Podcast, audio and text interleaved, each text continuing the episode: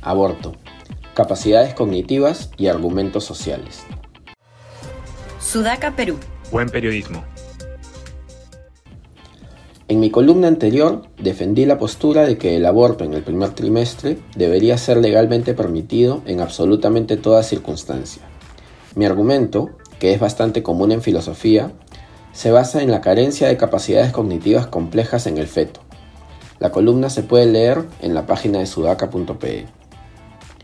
Mi argumento no implica que solo el aborto en el primer trimestre deba ser permitido.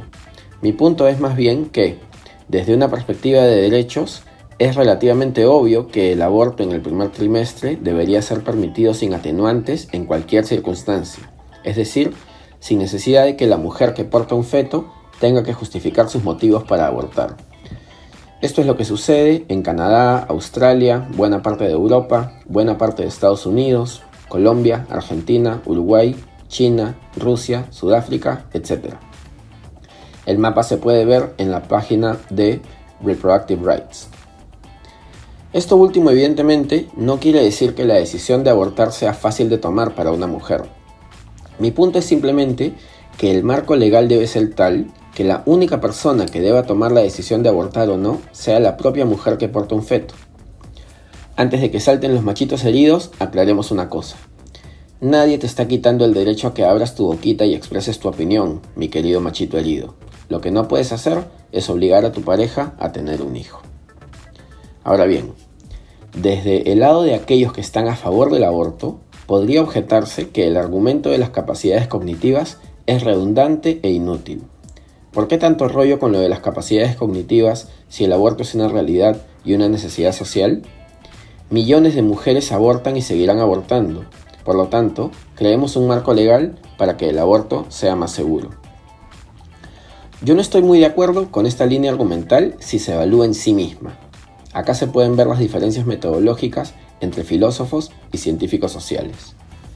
Me parece que, tomado en sí mismo, este argumento comete la llamada falacia naturalista.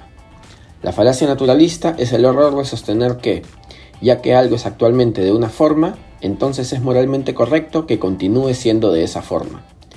Esta falacia la cometen, por ejemplo, esos trolls de Internet que dicen que ya que el Perú es un país conservador, entonces no se debería legalizar ni el aborto ni el matrimonio igualitario. La falacia naturalista es un error. Que algo sea de una manera no implica necesariamente que deba seguir siendo de esa manera. Hay muchas cosas que son de una manera pero que deberían ser de otra, la injusticia social por ejemplo. Mi punto es que, si se demostrara que un feto tiene derecho a vivir, entonces la realidad del aborto no justificaría su moralidad.